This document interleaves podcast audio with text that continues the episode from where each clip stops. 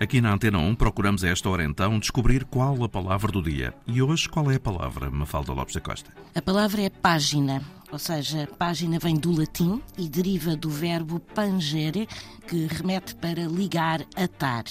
Ora, inicialmente o termo página começou por ser usado para referir as folhas individuais, dobradas e cozidas, que formavam um quaternos o libelo de papiro. Mas no Alto Império Romano, os livros não tinham páginas, eram volumes, ou seja, uma grande e larga tira de papiro que se enrolava sobre um eixo de madeira. E estas tiras de papiro eram muito caras, razão pela qual se vendiam a peso.